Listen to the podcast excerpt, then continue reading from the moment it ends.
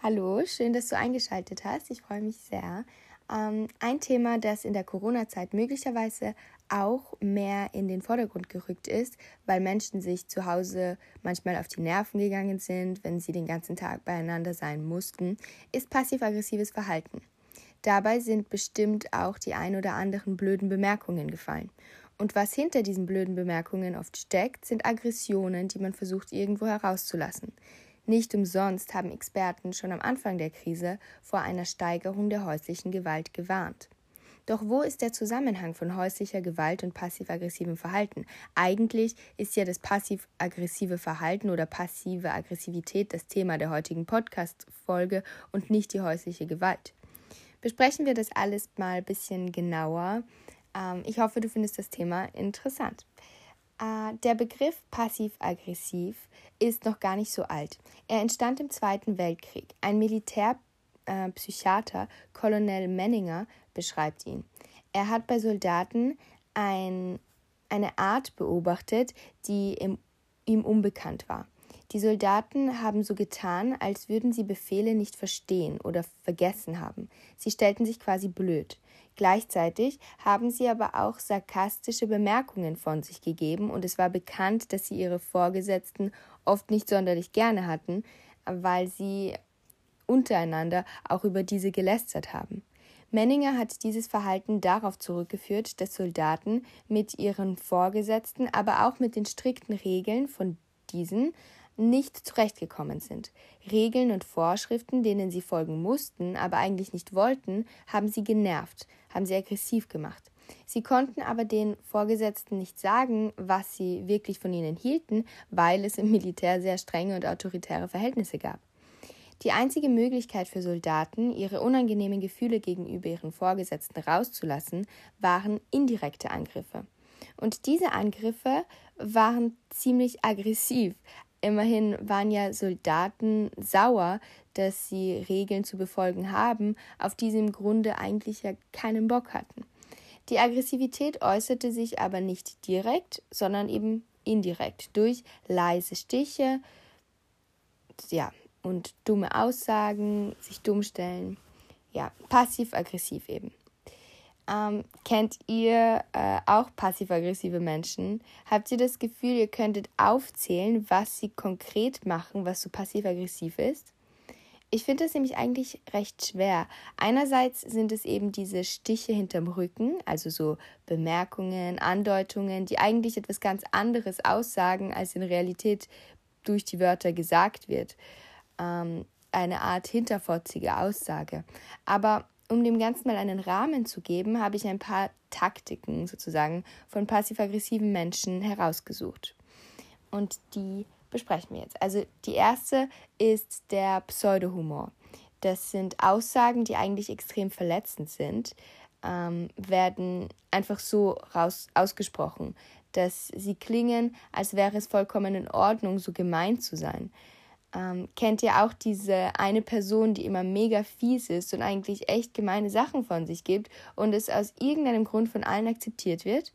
Meistens fällt einem das ganz besonders auf, wenn man das Opfer von solchen indirekten Attacken ist. Je nachdem, wie diese scheinbar witzigen Scherze ausgesprochen werden, ist eine gemeine Aussage vielleicht von einem lieben Lächeln oder einem lieben Spitznamen gefolgt. Zum Beispiel, du kannst wirklich überhaupt nicht Auto fahren, mein Schatz. Haha. Oder ähm, was hast du heute für ein komisches T-Shirt angezogen? Darin siehst du ja auch aus wie ein Flamingo. Hm, solche Aussagen verunsichern die andere Perso Person und sie wird sich Gedanken darüber machen, ob sie sich nicht vielleicht umziehen soll. Die zweite Taktik von passiv-aggressiven Menschen ist, sich dumm zu stellen. Man redet über ein Thema, das schon öfters besprochen wurde, äh, das vielleicht auch unangenehm ist und eine Person stellt sich einfach dumm. Hatten wir wirklich besprochen, dass ich den Geschirrspüler ausräumen soll? sagt Alex zu seiner Freundin. Natürlich geht es hier primär darum, dass Alex den Geschirrspüler nicht ausräumen möchte. Aber dieses sich dumm stellen sagt er vielleicht auch deshalb, weil er nicht damit klarkommt, dass seine Freundin ihm befiehlt, Hausarbeiten zu machen. Die Freundin übernimmt die Position einer autoritären Person, die Alex etwas zu sagen hätte, und Alex kommt mit dem Entzug seiner Freiheiten nicht ganz klar. Er kann sich aber nicht direkt wehren, weil er ja weiß, dass es wichtig ist, den Geschirrspüler auszuräumen und würde es vermutlich auch machen, wenn er alleine wohnen würde. Es geht nur darum, dass die Freundin ihn dazu auffordert, ihm vorschreibt, was er zu tun hat. Er möchte sich nichts von seiner Freundin sagen lassen, und das zeigt er ihr auch, aber eben nur indirekt, indem er einfach so tut, als hätte er nicht mitbekommen, dass die Freundin ihn schon letzte Woche um das Ausräumen gebeten hat. Das sich dummstellen zielt darauf, den anderen zu provozieren, weil man sich ungerecht behandelt fühlt oder in dem Fall von Alex sich nichts vorschreiben lassen möchte. M möchte man die andere Person ein bisschen ärgern, möchte sie, ja.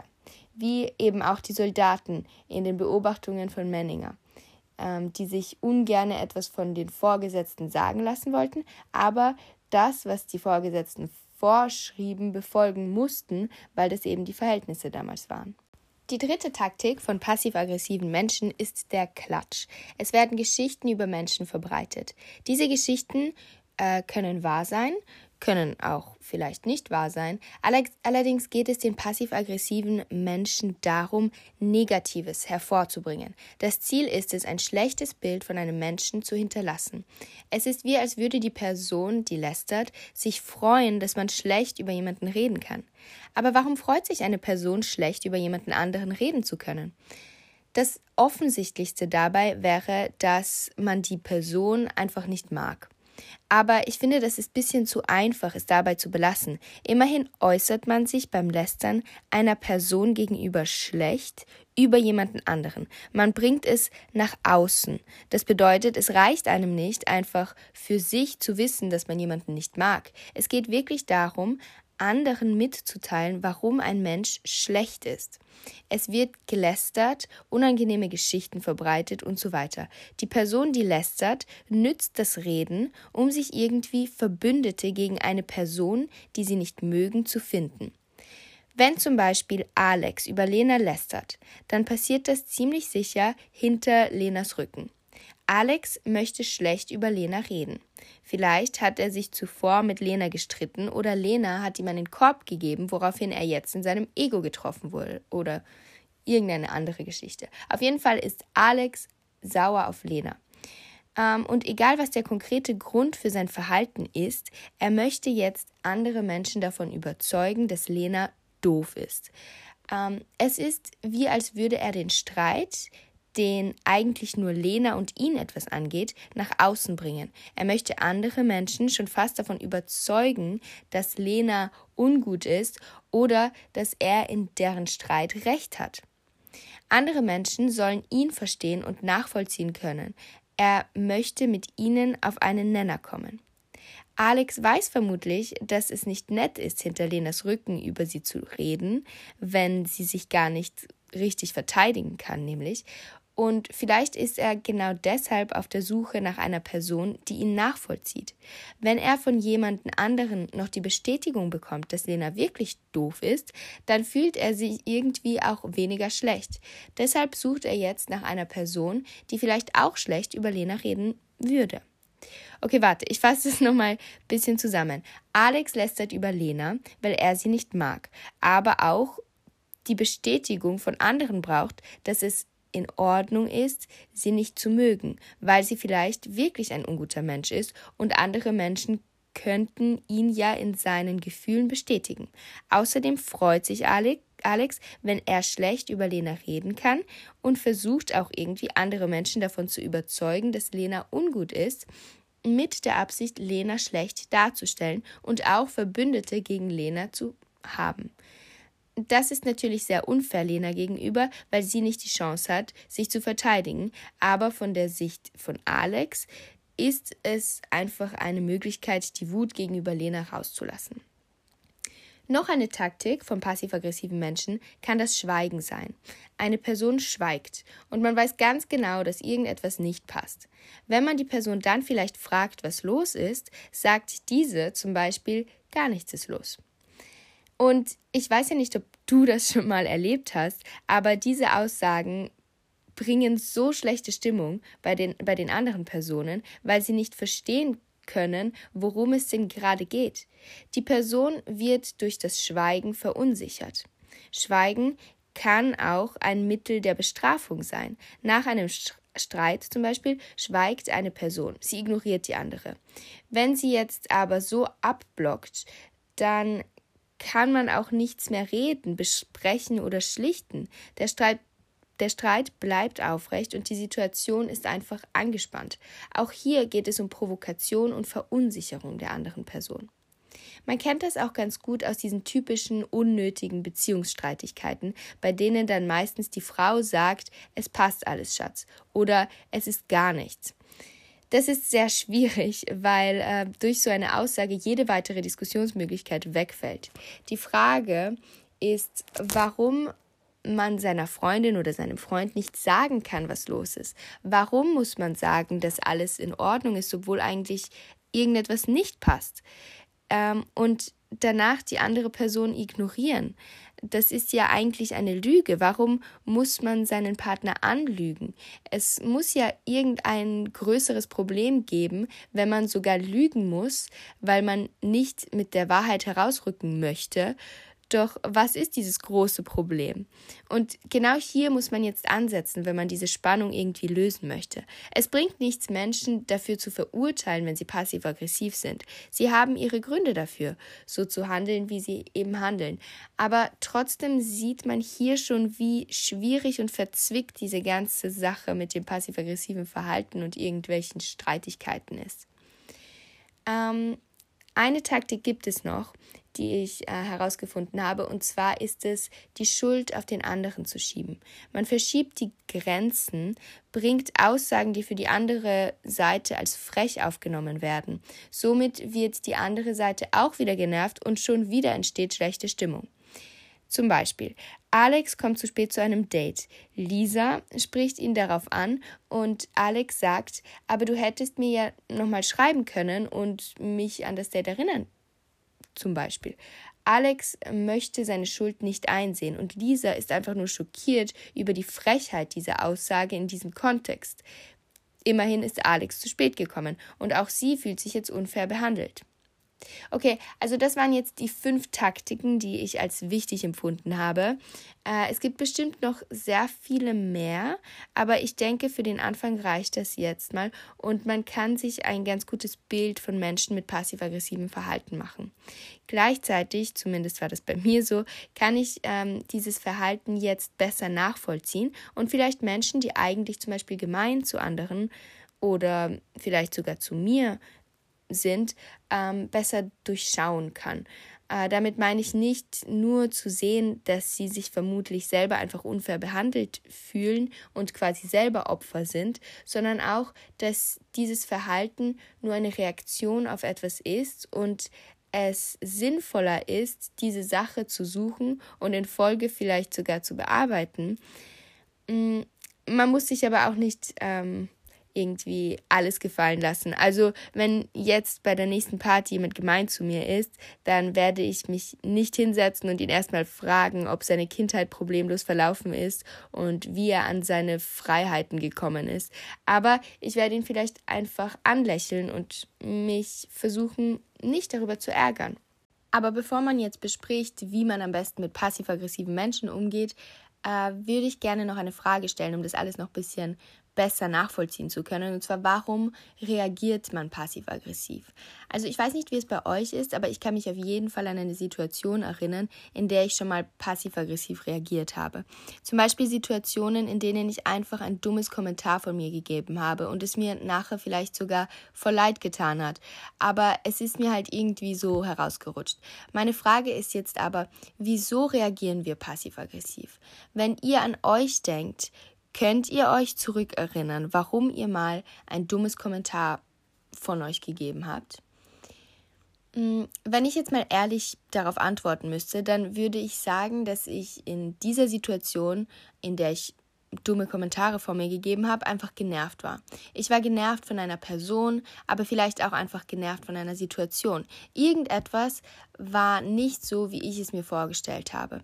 Zum Beispiel habe ich die Bahn verpasst, obwohl ich eigentlich eh rechtzeitig bei der Station war. Die Bahn ist einfach früher weggefahren und ich muss jetzt auf die nächste warten. Da ich ja eigentlich zur richtigen Zeit bei der Bahn war, fühle ich mich jetzt unfair behandelt um es mal ganz dramatisch zu formulieren. Und weil ich mich unfair behandelt fühle, werde ich jetzt meine Wut irgendwo anders herauslassen. Zum Beispiel durch ein dummes Kommentar gegenüber dem Kassierer im Supermarkt. Der Arme kann überhaupt nichts dafür, dass ich genervt bin, weil ich die Bahn verpasst habe und wird sich daher auch unfair behandelt fühlen. Da ich aber ein Kunde bin, kann er mich jetzt nicht zurück anmotzen, sondern ähm, muss es sich verkneifen und geht nach seiner Schicht vielleicht nach Hause und brüllt erstmal seinen kleinen Bruder nieder. Der kleine Bruder fühlt sich jetzt auch unfair behandelt, immerhin war er einfach nur gechillt zu Hause und wurde aus dem Nichts von seinem großen Bruder angeschrien dieser kleine Bruder staut jetzt auch Aggressionen in sich und so weiter und so weiter. Ihr seht schon, man kann diese Kaskade, Kaskade an schlechten und aggressiven Gefühlen weiterspinnen. Der Punkt dabei ist aber, dass man sich unfair behandelt fühlt. Und wenn man seine Gefühle nicht gleich offen auflegt und sagt, dass man sich eben unfair behandelt fühlt, dann wird man das später irgendwo anders herauslassen das ist jetzt natürlich ähm, schwierig, weil wie soll ich dem Straßenbahnfahrer sagen, dass es nicht so nett war, dass er zu früh weggefahren ist. Aber ähm, vielleicht ist es dann wichtig, dass man die Sachen nicht so an sich ranlässt. Ähm, also wann fühlen wir uns unfair behandelt? Wir kommen nicht damit klar, wenn jemand uns unfair behandelt. Doch wann fühlen wir uns unfair behandelt? Ich denke, du hast jetzt bestimmt Alltagssituationen im Kopf, in denen man sich unfair behandelt fühlen kann. Eine könnte sein, dass man es ähm, als Eingriff in seine Freiheiten sieht, wenn jemand dir vorschreibt, was du zu tun hättest. Das zeigt sich in dem Beispiel mit dem Geschirrspüler relativ gut, aber vielleicht kennst du das auch aus der Pubertät, wenn Jugendliche einfach nicht mehr damit klarkommen, sich von ihren Eltern etwas sagen zu lassen. Sie werden erwachsen und möchten ihre Freiheiten erleben. Dann wollen sie sich auch nichts mehr von ihren Eltern vorschreiben lassen ähm, weil dieses Vorschreiben bedeutet, dass sie nicht mehr das machen können, was sie eigentlich wollen. Sie wollen selber entscheiden, was und wann sie machen. Wenn jetzt jemand in irgendeiner Art und Weise passiv-aggressiv ist, wie kommen dann die Rollen des Opfers und die des Täters zustande? Also wie sucht der passiv-aggressive seine Opfer aus? Sagen wir mal, dass wenn jemand passiv-aggressiv ist, dann ist es eine Attacke. Zum Beispiel, Alex attackiert Lena, indem er sie ignoriert. Diese Attacke ist indirekt. Bei einer direkten, zum Beispiel körperlichen Attacke ist es so, dass ein kleiner Bruder sich zum Beispiel nicht trauen wird, seinen großen Bruder zu prügeln, weil der große Bruder ja viel stärker ist. Über den Umweg der passiven Aggressivität kann jetzt aber auch der kleine Bruder den großen Bruder attackieren. Die passive Attacke ist also auch eine Art von Ohnmacht gegenüber einer Person. Kann man das so sagen?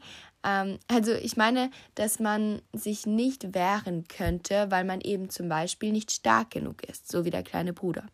In dem Zusammenhang würde ich jetzt gerne einen Geschlechterunterschied anbringen. Man sagt ja oft, dass Frauen eher die sind, die zum Beispiel diese Stiche hinterm Rücken von sich geben, aber auch das Spiel des Ignorierens besser drauf haben als äh, Männer. Männer reden oft davon, dass man Frauen nicht verstehen könne, und das hängt, glaube ich, auch damit zusammen, dass sie eben dieses passiv-aggressive Verhalten aufweisen. Gerade in Beziehungen, in denen hin und wieder gestritten wird, ist es so, dass der Mann der Frau im Normalfall körperlich überlegen ist. Die Frau könnte sich also nicht gegen ihren Mann ähm, in einem Kampf irgendwie beweisen, weil sie diesen Kampf eben verlieren würde, weil sie eben körperlich unterlegen ist. Ihr bleibt also nichts anderes über, als den Mann indirekt und eben über das passiv-aggressive Verhalten zu attackieren. Um aber fair zu bleiben, muss man auch fragen, sind die Opfer wirklich Opfer? Ähm, also ich meine damit, an einem Streit sind ja immer zwei schuld, sagt man. Und natürlich kann es auch so sein, dass ein Mann einfach seine ganze Autorität sowie Aggressionen, die er im Alltag zurückhält, dann am Abend an seiner Frau auslässt. Und das ist auch absolut zu verurteilen. Jedoch ähm, denke ich, dass auch Frauen durch eben diese passiv-aggressive Art sehr provokant sein können.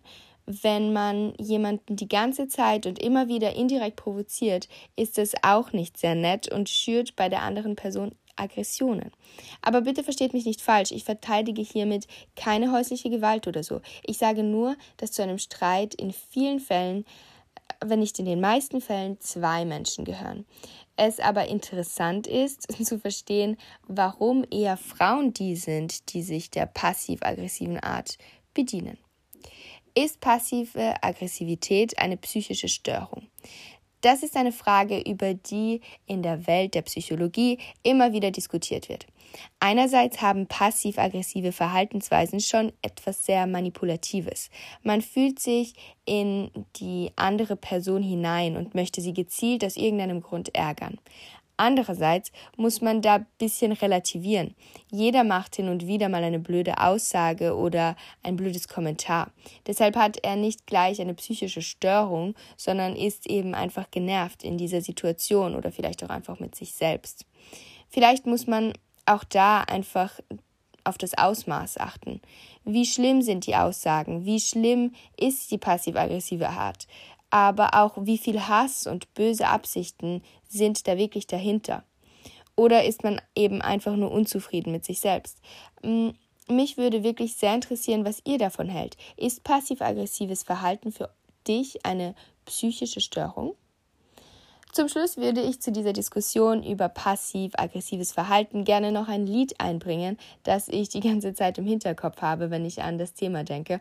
Und vielleicht findest du das auch nicht so richtig passend, aber es ist ähm, Kill Them with Kindness von Selena Gomez.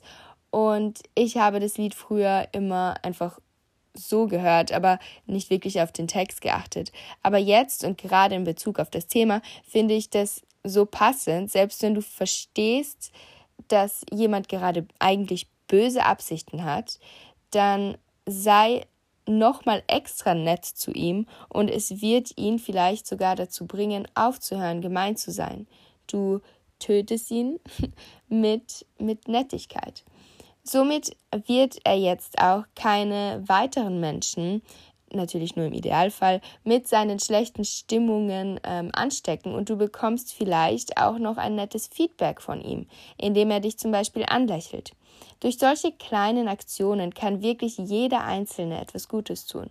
Es ist deine Entscheidung, ob du dich auch negativ beeinflussen lässt von irgendwelchen äußeren Faktoren oder einfach lächelnd durchs Leben gehst. Und ich glaube, zu diesen Sätzen sage ich jetzt gar nicht mehr viel dazu, weil ich dieses Ende eigentlich ziemlich wichtig finde. Ich hoffe, dir hat diese Folge gefallen. Ich würde mich wirklich sehr, sehr, sehr über Feedback freuen. Gerne auch auf Instagram. Ich heiße auch dort ein paar kleine Gedanken und ansonsten wünsche ich dir noch einen wunderschönen Tag und hoffe sehr, dass du nächstes Mal wieder dabei bist und alles Liebe.